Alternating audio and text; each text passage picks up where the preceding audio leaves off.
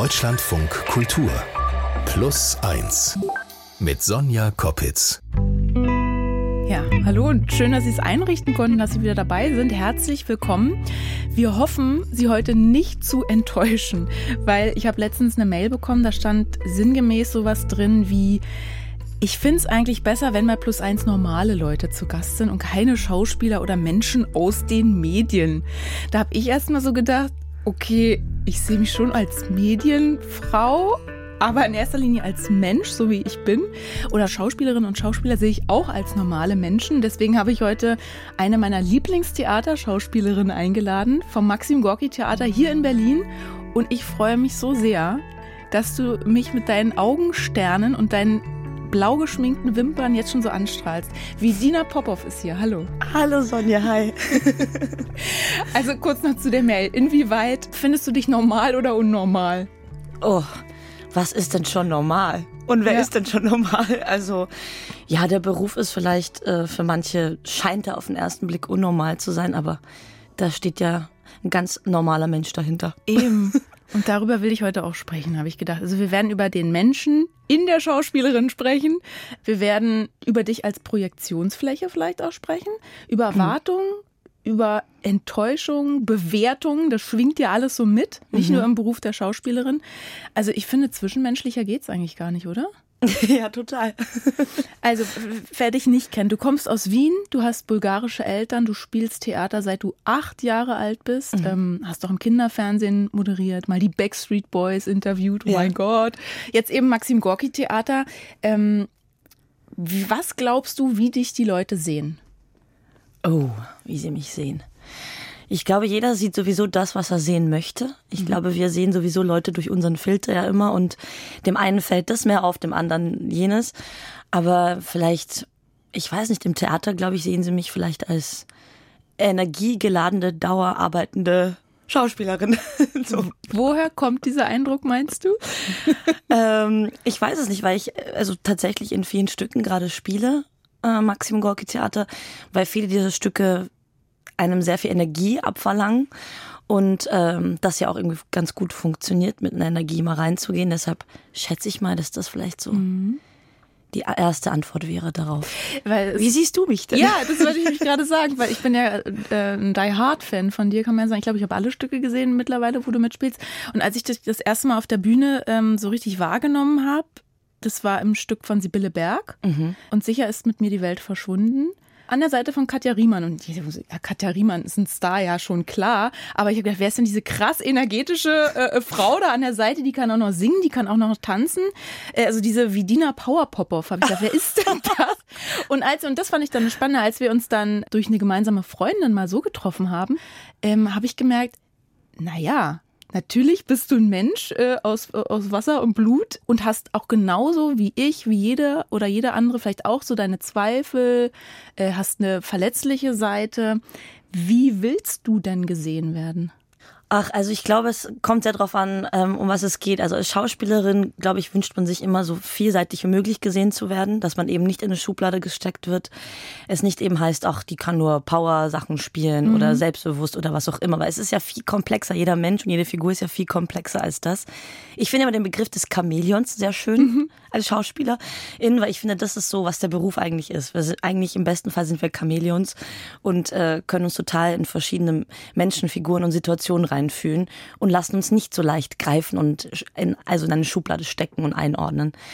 Und als Mensch, ach, äh, pff, als was will ich als Mensch gesehen werden? Na, ich glaube einfach, dass man mich mal kennenlernt und genau hinguckt. Das ist, glaube ich, was ich mir mhm. wünsche immer. Du singst ja auch, du kannst auch tanzen. Ich glaube, du sprichst wie viel? Fünf Sprachen? Ja. Jetzt könntest du ja hergehen und sagen, ich bin mega stolz auf meine ganzen Fähigkeiten. Du denkst aber, und das hast du mir verraten, du denkst an vielen Stellen, du seist zu viel oder überforderst andere Menschen manchmal. Mhm. Inwiefern? Kannst du mal eine Situation schildern? Ich war ja sehr früh bei einer Castingshow mit 17, 18 und habe da gehört. Bei ähm, DSDS. Ich wollte es nicht sagen. Eine Castingshow mit vier Buchstaben. und habe ja sehr früh gehört, ähm, ich soll alles auf dieser Welt machen, aber nicht singen. Hm. Und ähm, was sehr lustig ist, weil ich war jetzt gestern in Recklinghausen auf Gastspiel und dort wurde ich bei dem Publikumsgespräch gefragt, ob ich denn nicht mal zu einer Castingshow gehen möchte und singen möchte. Darauf habe ich gesagt, da hat jemand nicht recherchiert, ich war da ja schon.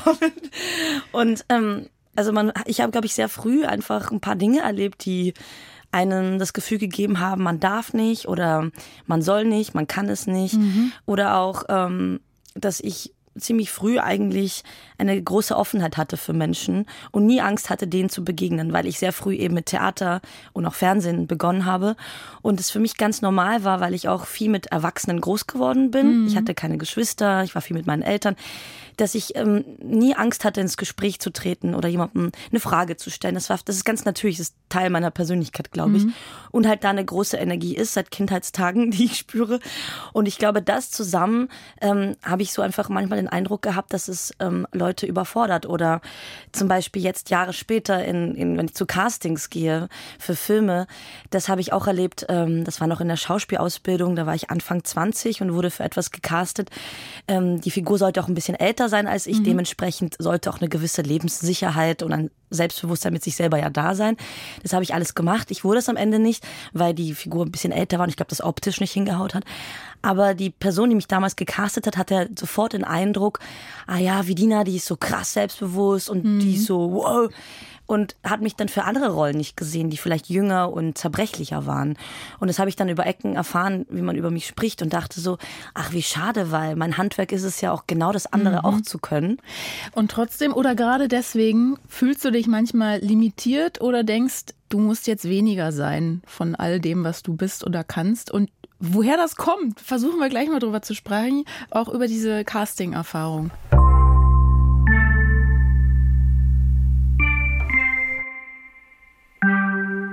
Du musst dich als Schauspielerin ja schon, würde ich sagen, ständig beweisen. Also auf der Bühne, live bist du natürlich, ja, wie auf so einem Silbertablett, den Bewertungen des Publikums ausgesetzt. Bei Castings fürs Fernsehen dann wahrscheinlich eher einzelnen EntscheiderInnen. Wie läuft so ein Casting ab? Also mittlerweile gibt es ja sehr viele E-Castings. Das heißt, man nimmt selber das Casting mit dem iPhone auf und ähm, dreht das zu Hause. Hat dann, ich habe mittlerweile mich da schon ausgestattet mit Equipment. Da sind Scheinwerfer und Leinwände, weil am Anfang habe ich das immer in meiner Küche gedreht und dachte, um Gottes Willen, ich sehe in diesem Licht ja wirklich komplett anders aus. da kennt man ja gar nichts. Und wenn man dann das Glück hat, dass man dann weiterkommt, kann man dann zum Live-Casting eingeladen werden. Und die sind immer sehr unterschiedlich. Also mhm. meistens lernt man eben die, die, also immer die Regieperson kennen und spricht ein bisschen miteinander und dann eben gibt es eine Szene. Manchmal ist der äh, die der Schauspielerin, die dann das auch spielen da, also dann später mhm. die am Film auch werden. Manchmal sind es nur Anspielpartner und meistens hat man so ein, zwei Szenen, an denen man arbeitet. Ich habe jetzt eher so gedacht, wie ist wohl das Gefühl, wenn du in so ein Casting reingehst, weil wie du dich jetzt eben auch beschrieben hast, du gehst in den Raum, hallo, würdest wahrscheinlich am liebsten alle mhm. erstmal drücken, ja. so, dann erst so connecten, so menschlich. Wie muss ich mir das vorstellen? Sitzt ihr da quasi wie so eine Jury, wie bei DSDS oder so gegenüber und dann jetzt mach mal. Nee, so sind die nicht. Okay. Also sie sind nicht Dieter. Siehst du, das ist schon meine Schublade, die ich schon wieder hatte für so ein Casting. Zumindest die letzten Casting-Erfahrungen, die ich gemacht habe, waren sehr freundlich und sehr offen. Aber trotzdem, natürlich ist es eine Bewertungssituation. Ja, das darf man nie vergessen. Ja. Man wird ja von Sekunde eins sicherlich beobachtet, wie man sich gibt. Und ich finde halt da immer die Frage, wie viel bin ich da wie Diener? Mhm. Trotzdem ist es ja noch immer wie Diener in einem Arbeitskontext ja. und nicht die private wie Diener. Ja. Aber trotzdem möchte ich mich auch nicht nur komplett rund runtertunen oder runterpegeln und jemand sein, der ich nicht bin, weil ich das für mich total trenne und denke, ich kann da sehr offen und herzlich sein und trotzdem eine sehr zerbrechliche Person spielen. Mhm. Es ist schon herausfordernd. Aber apropos zerbrechlich, also was hat zum Beispiel so ein Dieter Bohlen zu dir gesagt und was hat das mit dir gemacht? Nein, ich glaube, das, was so hängen geblieben ist, ähm, war das, dass er gesagt hat, ähm, tu alles auf dieser Welt, aber mach nicht deinen Mund auf und singe. Mhm. Und das ist natürlich schon hart. Also Stimme ist was so Sensibles und Stimmbänder und überhaupt sich trauen aufzumachen und ähm, emotional irgendwie äh, musikalisch zu singen. Also das ist ja nicht etwas, was einfach so technisch ist. Und das ist halt, ja, natürlich macht das was mit einem, dass ich die ersten Jahre eigentlich dachte, okay, ich sollte das vielleicht wirklich lassen. Vielleicht kann ich das nicht. Vielleicht habe ich da irgendwas missverstanden und auch alle anderen um mich herum, die immer meinten, du kannst das und mach das. Mhm. Und das Schöne ist aber dann, ich habe mich dann fürs Schauspielstudium entschieden, weil ich dachte, okay, da werde ich ja auch noch immer wieder mal singen und das tue ich ja bis heute Voll fast in jedem oft. Stück. Ja. Also. Total gut. Und neulich hast du ja erst wieder einen Schauspielpreis gewonnen. Ja. Am nächsten Tag, oder weiß nicht, ob es direkt der nächste Tag war, aber gab es mal wieder eine Absage von einem Casting ja. oder so. Ja. Oh Gott, was macht denn, was sagt denn die innere Kritikerin in dir zu diesem Auf und Ab, Applaus und dann wieder pff, Absage? Ja, es ist also schon, finde ich, manchmal anstrengend. Also es gibt auch Tage, wo ich mir denke, so, was habe ich mir denn hier ausgesucht, weil es eben so hoch und runter geht. Ja. Und es gibt ja auch Zeiten, wo gar nichts passiert, ganz lange. Mhm. Dann wieder alles ganz viel passiert auf einmal. Und an einem Tag wirst du hochgelobt für äh, deine Leistung, bekommst einen Preis, den vor dir irgendwie Theater in meinen Augen Legenden bekommen haben. Und dann auf einmal am nächsten Tag heißt es, nee, Casting war gut, aber leider haben wir uns typmäßig für jemanden anderen entschieden. Mhm. Oder ganz oft was passiert, dass einfach ein berühmterer Name genommen wird, weil natürlich Kinos und die Verleiher total darauf angewiesen sind, dass man die Leute schon kennt, dass die Leute ins Kino gehen. Und das kann ich ja nicht beeinflussen. Ich bin ja nun mal da, wo ich gerade bin, so. Und ähm, also ich finde, es ist halt schon da, bei sich zu bleiben und an sich zu glauben. Letztens meinte jemand, eigentlich muss man immer von ganz vielen Neins ausgehen, weil eigentlich ist das die Realität. Ja, nein, nein, nein, ich, nein, ich nein. Ich sage immer, keine Erwartungen sind die besten Erwartungen, können dann nicht enttäuscht ja. werden. Das war auch schade. Ja, also ich finde es auch, weil ich mir auch immer so ein Stück Hoffnung natürlich habe und auch Lust habe und denke, wenn ich daran nicht glauben würde, dass das ja klappen kann, sondern immer schon davon ausgehe, dass es eh nichts wird, dann warum soll ich mich da motivieren und was machen? Also ich versuche auch zum Beispiel bei jedem E-Casting, was ich tue, das Beste von mir zu geben und lasse mir auch immer ganz viele Sachen einfallen, weil ich denke, vielleicht bleibt es ja bei irgendwem hängen. Vielleicht nicht hm. für die Rolle, für irgendeinen anderen.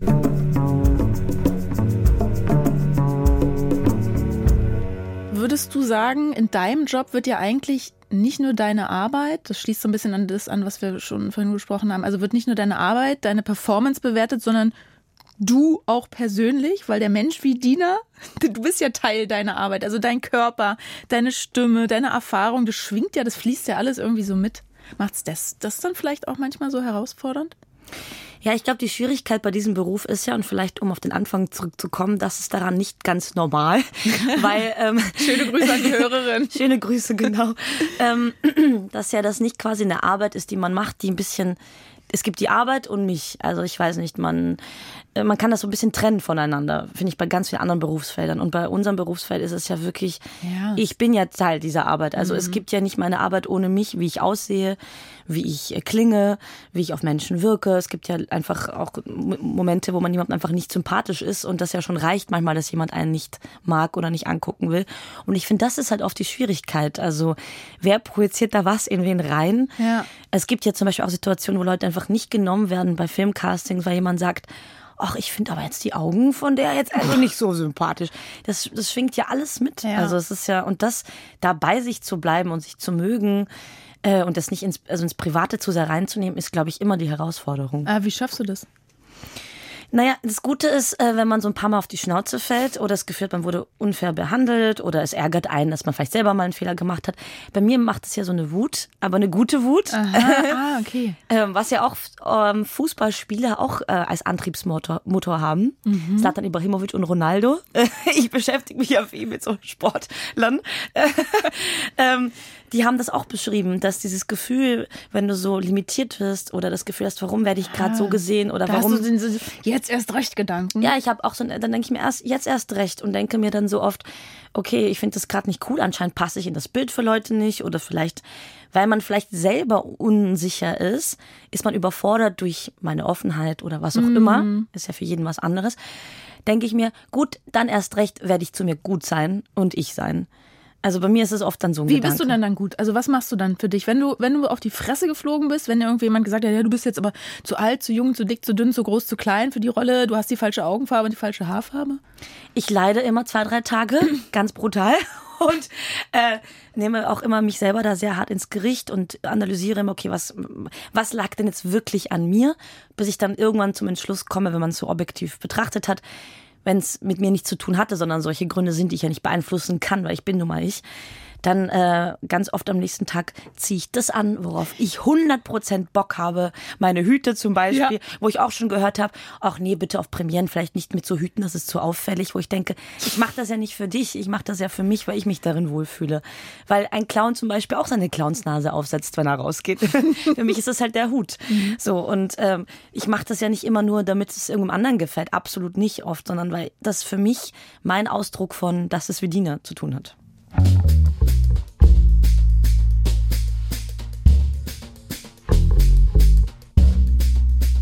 Was uns verbindet, glaube ich, das haben wir schon mal festgestellt, wir sind beide so Küchentischpsychologinnen. Oh ja. Und jetzt könnte man bei dir sagen, ja, also deine innere Kritikerin, dein Leistungsanspruch oder auch dieses oh, bewertet werden als Schauspielerin, ist ja klar, wo das herkommt. Dein Vater, der war ähm, äh, Staatstrainer, bulgarischer Staatstrainer der Leichtathleten. Das betonst du auch ganz oft. Ähm, was hast du von dem mitgenommen in Wirklichkeit? Ich glaube, ich habe von ihm mitgenommen ein Durchhaltevermögen. Und mein Vater sagt ja immer, wenn wir uns hören am Telefon, und immer nach vorne gucken und immer weiter. Nicht nach hinten, keine Angst, also nach rechts, links schon natürlich wahrnehmen, wer neben dir ist, aber im Sinne von nie zurückschauen, nie, auch wenn man mal fällt oder wenn man an sich zweifelt, wieder aufstehen und weiter. Und ich glaube, das habe ich ganz stark in mir. Also, wenn man so in der Leichtathletik bleibt, so in diesem Bild, da hinten ist die Ziellinie, du bist auf der Tartanbahn, links und rechts sind Mitläuferinnen mhm. oder so. Da sind vielleicht Hürden, aber du guckst aufs Ziel, ja? Ja. Aber war er auch so, oder ist er auch so ein Drill Sergeant? Also so stellt man sich das ja vor, wenn man jetzt so, ah ja, jetzt hat dieser so einen Vater, der war da so Trainer und ja, so. Das höre ich so oft. Ja. ja? Und dann denke ich mir immer, Leute, so simpel sind doch Menschen nicht gestrickt, come on. Ja doch, aber so simpel sind wir Menschen gestrickt, dass wir dann natürlich da wieder so eine Schublade aufmachen. Natürlich, ist auch ganz einfach, weil dann hat man das Gefühl, man weiß, wie es ist. Ja. Und man, und man liegt richtig. Ähm, nee, also mein Vater war nie so ein Drillmensch. Ähm, ich bin ja auch großteils bei meiner Mutter aufgewachsen. Mhm. Dadurch habe ich nur die ersten Jahre mit ihm eigentlich verbracht. Trotzdem waren wir immer in Kontakt. Ähm, und das, glaube ich, kommt nicht so von ihm, dass man so. Ähm, ich habe das ja auch oft, weil du am Anfang meintest, ja, du singst und du tanzt, dass Leute immer denken, ah, die hat wahrscheinlich so musste so zum Unterricht ja, und wurde Ballettschule so, wurde sie Ballettschule, Gesangsunterricht, Klavierunterricht die ganze Woche durchgeplant. Das stimmt halt einfach gar nicht. Und ich weiß, es ist schwer manchmal, weil man sich denkt, ach, das passt ja ganz gut zusammen, so das Puzzle. Mhm. Aber das stimmt halt tatsächlich nicht. Bei mir war das einfach, ich hatte total Lust, die Sachen zu machen und ich habe das ganz viel alleine gemacht. Ja, du hast es dir ja quasi selber beigebracht, im Zimmer eingeschlossen zu Hause ja. und dann hast du gesungen oder wie muss ich mir das vorstellen? Also ja. wie fing das an? Das fing so an, dass ich ja Einzelkind war und ganz viel Energie hatte und Lust hatte und aber halt irgendwie da keine Geschwister waren. Meine Eltern gearbeitet haben, meine Mutter war Bauingenieurin, auch ein krasser Beruf in einem sehr männerdominierten Feld und die beiden gearbeitet haben äh, und ich einfach am Nachmittag oft nach der Schule halt alleine zu Hause saß und mich dann einfach eingesperrt habe in mein Zimmer und ähm, einfach jeden Tag gesungen und getanzt habe. Ich habe mir das halt immer angehört, habe das aufgenommen mit meinen Kassettenrekorder und habe das immer und irgendwann wurde das aber auch sowas, wie soll ich sagen, wie so eine Therapie, mhm. eine kleine Therapie, die man sich selber gibt die ganze Zeit, dass ich immer, wenn mir was zu viel wurde, wenn ich wütend wurde, singen und tanzen. Ah. Also eigentlich singen Na, und tanzen. Die Energie so kanalisieren auch, ne? Ja, total und auch die Emotionen reinlegen ja. und so andere, die dann irgendwie Sport, ich meine, tanzen ist ja auch äh, was Sportliches, mhm. war das halt bei mir singen und tanzen und ist es bis heute, wenn ich das äh, nicht mache pro Tag, also ich brauche das richtig, mich äh, für mich alleine sein, Musik anmachen, ich singe dann, ich tanze dann, ich lasse mich dann so gehen. Ähm, für mich ist das halt wirklich, ich glaube, wenn ich das nicht gehabt hätte, hätte ich ganz viele Sachen nicht überstanden. Also für mich ist das, ähm, kommt das eher aus sowas heraus. Wo hat dir das mal in einer Situation besonders geholfen? Na, in der Schule, wenn man sich mhm. unwohl gefühlt hat, wenn man, wenn die Leistungen nicht gut waren, wenn meine Eltern haben sich getrennt, als ich mhm. sehr klein war. Ähm, das, also ich bin ein klassisches Scheidungskind. Also das sind ja alle Situationen, wo man äh, jetzt nicht mit neun Jahren Therapie macht, sondern irgendwie was anderes vielleicht ähm, findet.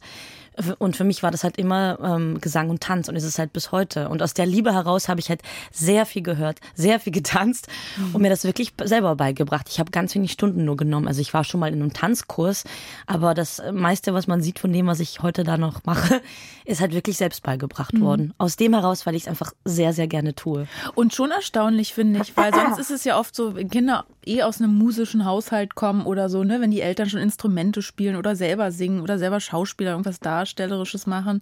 Aber das ist so, nö, dein Vater ist Trainer, deine Mutter ist Ingenieurin, das sind ja so ganz andere Berufsfelder. Eigentlich hattest du irgendwie ein Vorbild?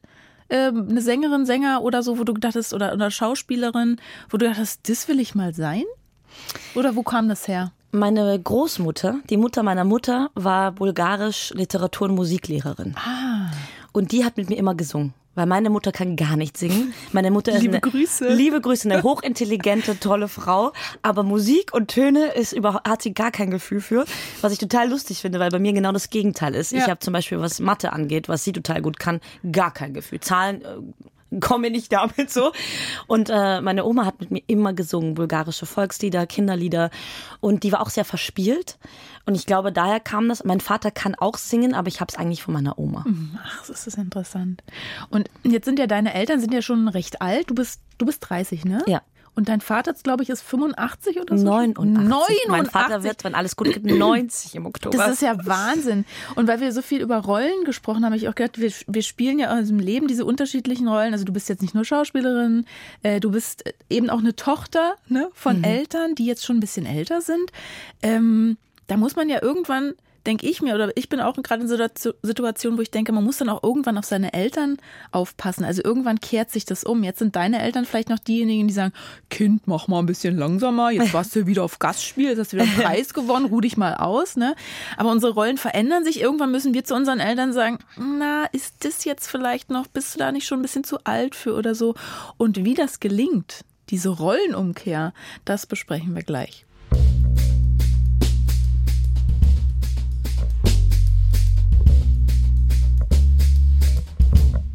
Sie hören plus eins mit einem jungschen Küken, kann ich schon sagen, bei 30, oder? Bediener? finde ich Ich, komm, ich, also so ein Ding, ich bin ja nur elf Jahre, nur elf Jahre älter, aber irgendwie ist es schon auch, ne? Für mich sind wir gleich alt im Ja, Geiste. wir sind eine Generation, kann man noch sagen. Und wir haben eben schon dein, über deine Eltern gesprochen, dein Vater 89. Wie fit sind die denn noch, deine Eltern? mein Vater ist krass fit. Ja. Also ich, das ist wirklich, also wenn man den sieht, Macht der selber auch noch viel Sport? ja, also der kann jetzt nicht mehr äh, richtig rennen und sowas, aber der macht so Nordic Walking und der macht jeden Tag, der wacht auf und macht einfach Liegestütze. Und äh, äh, also so, so, so ein kleines Programm, was er hat. Und das ist also, und das zieht er durch. Machst du dir manchmal Gedanken, wie es ist, wenn es mal nicht mehr so ist? Also wenn deine Eltern, dein Vater nicht mehr so fit sind? Natürlich, ähm, das ist eine Angst, die man hat. Wie wird es dann? Im Moment, Klopf auf Holz, geht's den beiden noch gut. Meine Mutter ist, die reist um die Welt, die ist gerade äh, in Kanada, ist total mobil auch noch. Und natürlich denke ich mir schon, das wird ja nicht ewig so bleiben. Und vor dem Moment habe ich natürlich ein bisschen Angst, glaube ich, wie wir alle. Ja, ich habe nämlich auch davor Angst. Also mein Vater ist noch nicht ganz so alt, der ist 72. Aber wenn der mal nicht mehr so kann, denke ich, mir, der ist nämlich alleine. Und ich frage mich, wie verklickert man seinen Eltern? Du, ihr seid jetzt vielleicht schon ein bisschen zu alt für dies und das. Plus eins. Die Antwort. Also irgendwann kommt der Punkt, wo wir auf unsere Eltern Acht geben müssen und sie nicht mehr vielleicht so auf uns Acht geben können wie früher. Deswegen habe ich eine ganz praktische Frage heute. Wie verklickern wir unseren Eltern? Ohne dass es übergriffig ist, ey Mama, Papa, dafür bist du jetzt zu alt, zum Beispiel fürs Autofahren. Und die Antwort erhoffe ich mir heute von Neuropsychologin Professor Dr. Katja Wehrheit von der Uni Bielefeld. Sie hat ein Buch geschrieben, das passt wie die Faust aufs Auge zu meiner Frage. Das Buch heißt nämlich Nicht mehr wie immer, wie wir unsere Eltern im Alter begleiten können. Ein Wegweiser für erwachsene Kinder. Hallo, Frau Wehrheit. Ja, guten Morgen. Jetzt habe ich gedacht, Autofahren, das ist ja so eine Sache, das hat ja total viel mit Autonomie zu tun. Was bedeutet das, wenn man das den Eltern auf einmal, ich sage mal, wegnimmt? Hm. Also der Ansatz auf einmal und ne, wie verklickere ich? Also ich glaube, das, da muss man schon mal anfangen. ne? Okay. Äh, also diese Von mir müssen Sie ganz so, früh ansetzen, Sie merken es. Also ähm, so sich zusammenzusetzen und zu sagen, so jetzt reden wir mal übers Alter. Ja, also das ist, glaube ich, was, da kommt man nicht so weit. Also was am hilfreichsten ist, ist mit den Eltern schon früh ins Gespräch zu treten über das Thema Alter und auch über das Thema, was verändert sich im Alter und äh, das ist ja, sind ja in der Regel keine Veränderungen, die plötzlich auftreten, sondern die langsam schleichend kommen. Es gibt dann zwar natürlich so treppenartige Verschlechterungen, sagen wir mal, jemand hat einen Schlaganfall ebenso. oder, oder auch. einen ja. Sturz oder Mhm. so, ne? Aber eigentlich beginnt das ja schon viel, viel früher. Ja, und wenn ich jetzt so schon mal reingelauscht habe in Ihr Gespräch, es ist ja so, dass wir heutzutage viel mehr Zeit mit unseren Eltern gemeinsam verbringen, also viel mehr Lebenszeit, als wir das früher weil, ähm, weil die äh, Eltern natürlich, haben. also die Menschen immer älter werden, meinen Sie das? Genau, Mhm. ja, genau. Und das hat sich in den letzten Jahrzehnten halt dramatisch geändert. Und da äh, vollziehen wir diesen Rollentausch einfach von den Kindern, ja, die Mhm. selber sehr hilfsbedürftig sind, hin zu ähm, Erwachsenen oder sogar selbstalternden Menschen. Ja. Ja, Mhm. ich habe also nicht selten auch Patienten, die ich äh, oder und Patientinnen, die ich sehe in der Praxis, die sind selber schon 65, die haben Rücken, die haben alles mögliche, die sagen, ich kann meine Eltern gar nicht mehr pflegen, Mhm. meine 90, 100-jährigen äh, Eltern, selbst wenn ich wollte. Ich kann selber schon nicht mehr fahren, richtig.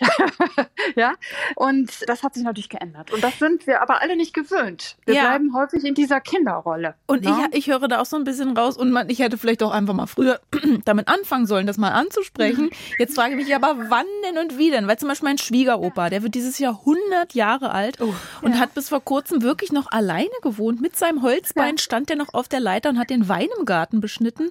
Jetzt ist er im Pflegeheim. Und das ist ja noch ein krasserer Einschnitt in, als das, was ich mit dem Autofahren vielleicht so angesprochen habe in Sachen Autonomie.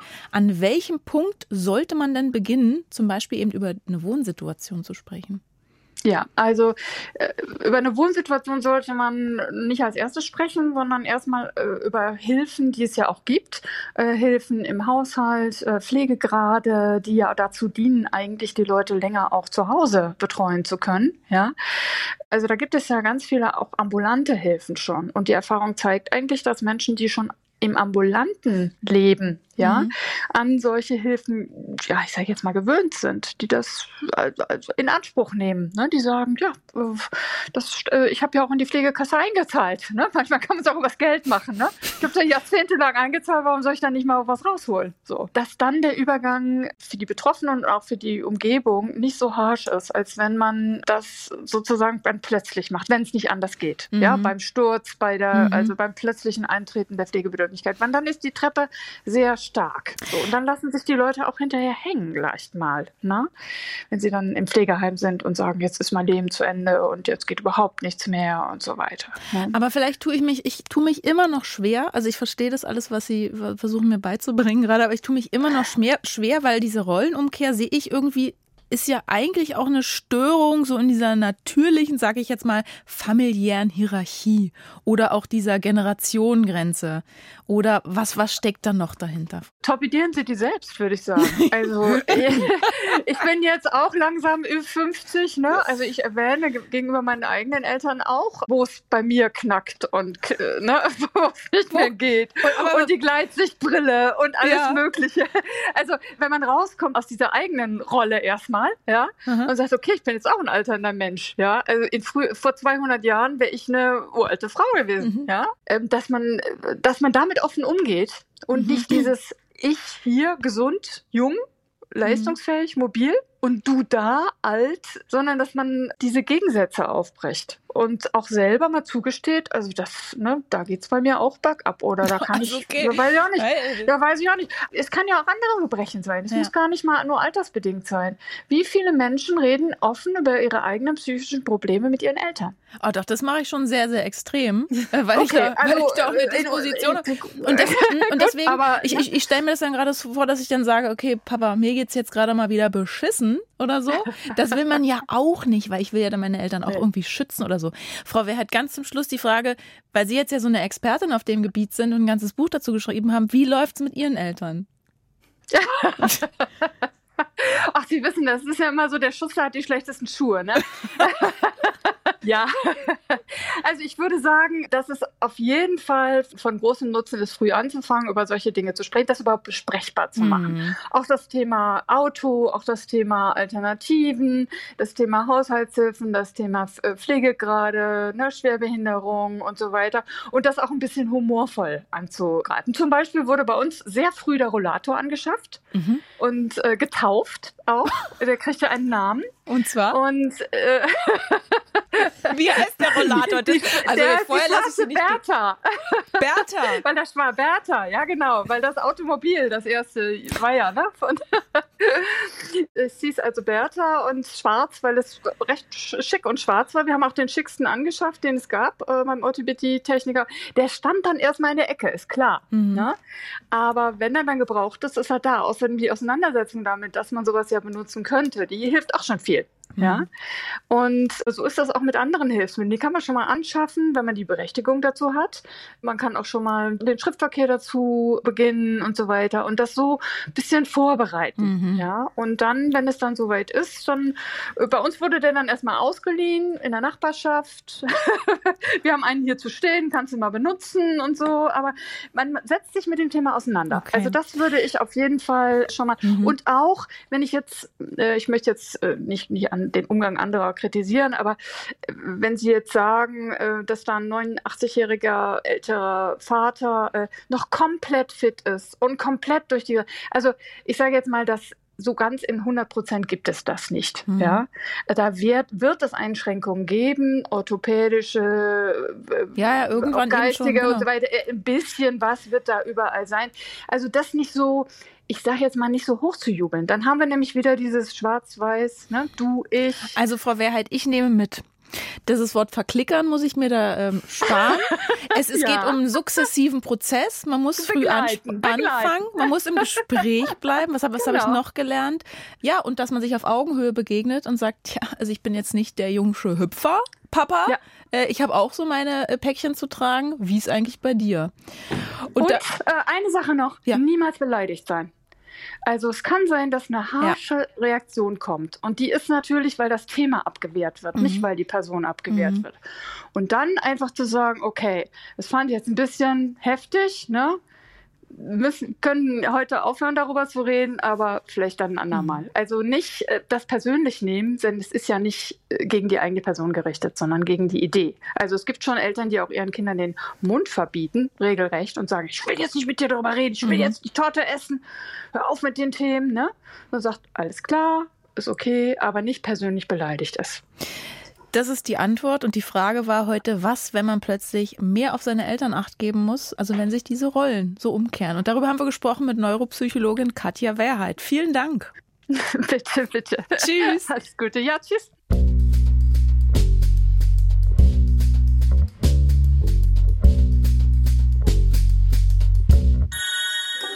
Und sonst so? Mein Ding in diesem Jahr. Also ich heiße Sabine.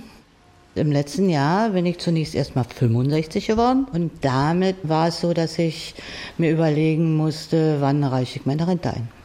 Eigentlich wollte ich nicht auf Rente gehen. Also zumindest konnte ich mir nicht vorstellen, nicht zu arbeiten. Ich bin Schulleitung in einer berufsbildenden Schule und ähm, arbeite mit vielen Menschen zusammen und natürlich auch mit dem Kollegium. Ja, und dann war die Frage, wollen die so eine alte Leitung noch haben? Und dann habe ich mir überlegt, ich möchte eigentlich nicht aus eigenem Wunsch länger bleiben, sondern ich möchte eigentlich auch gewollt sein.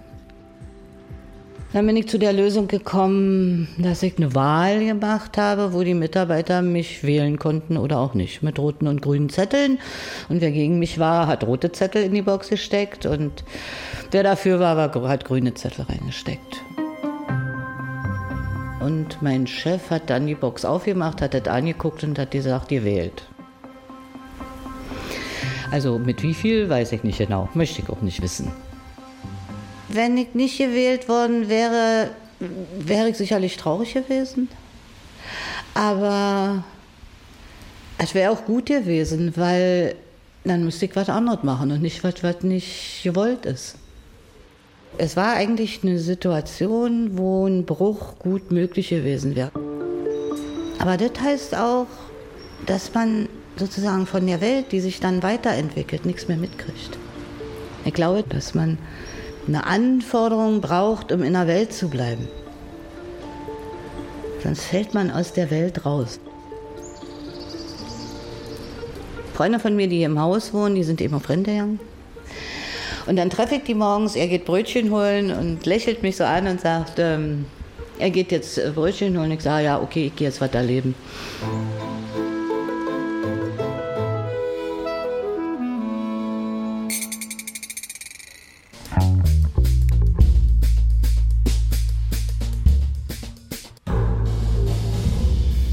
nähern uns fast dem Schlussapplaus, Vedina. Nur, dass wir hier unser Publikum weder sehen noch hören können. Wir müssen uns das einfach denken. Ich nehme mit aus dem Gespräch mit dir. Also dein Job macht dir, glaube ich, wahnsinnig viel Spaß. Ja. Weil du da so viel Energie reingeben kannst, hoffentlich auch oft Energie zurückkriegst vom Publikum. Aber diese Bewertung anderer, das ist dann schon, ich glaube, in vielen anderen Berufen ähnlich und aber auch schwierig. Wie, wie schaffst du das, dich da halt immer wieder selbst zu behalten, beziehungsweise dich selbst nicht zu verlieren. So. Ich habe letztens ein sehr schönes Buch gelesen, wo es um Kunst und was für kreativ, kreatives Arbeiten ging. Und da hat der Autor geschrieben, am Ende des Tages ist es egal, was für eine Kunst es ist, ob wir spielen, schreiben, singen. Es ist unsere Perspektive durch unseren Filter, wie wir etwas sehen. Mhm. Und das werden manche mögen und andere nicht, aber du bist da, um es zu zeigen, was du siehst. Und das nehme ich mir immer als Motivation mhm. zu sagen, that's Vedina's Pop-Off-Style. Vielleicht ist es nicht deiner oder deiner, aber es ist, wie ich die Figur sehe, wie ich bin und was mich ausmacht. Und ich mag auch nicht alles und man muss auch nicht alles mhm. mögen, aber man kann, finde ich, nur sich selber treu bleiben. Wir haben jetzt ja heute auch so viel so über Rollen gesprochen. Ne? Was wünschst du dir denn im Leben und oder auf der Bühne vielleicht für eine Rolle? Auf der Bühne oder im Film wünsche ich mir einfach, dass, dass es so verschieden wie möglich ist. Was ich mit dem Chamäleon meinte, dass man die Möglichkeit bekommt, wirklich ganz ganz herausfordernde Figuren zu spielen, genau hinzuschauen, noch mehr Küchenpsychologie zu betreiben. und fürs Leben, glaube ich, ähm, wünsche ich mir einfach die Spielfreude nie zu verlieren, die ich habe, warum ich überhaupt Schauspielerin geworden bin.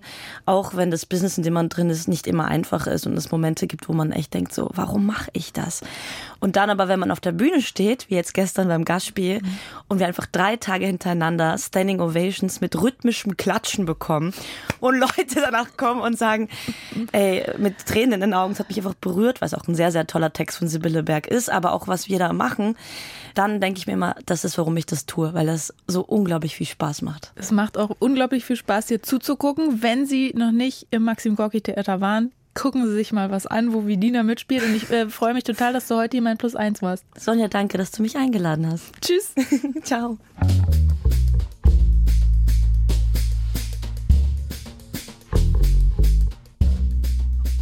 Und Ihnen danke fürs Zuhören. Ich würde mich total freuen, wenn Sie auch unsere zweite aktuelle Podcast-Folge dieser Woche hören. Da lernen Sie nämlich Pola kennen. Es waren Mikrofone in der Wohnung, Mikrofone im Telefon, das wusste man. Das blendest du dann aus. Natürlich als Kind, wenn du sauer bist, sagst du, ich finde euch doof. Da denkt man jetzt nicht ständig irgendwie, jemand hört mit, sondern du lebst dein Leben. Aber du weißt es natürlich. Ich bin Sonja Koppitz. Kommende Woche begrüßt Sie dann hier Utz Dreger. Machen Sie es gut oder vielleicht auch sogar besser. Bis dahin. Tschüss.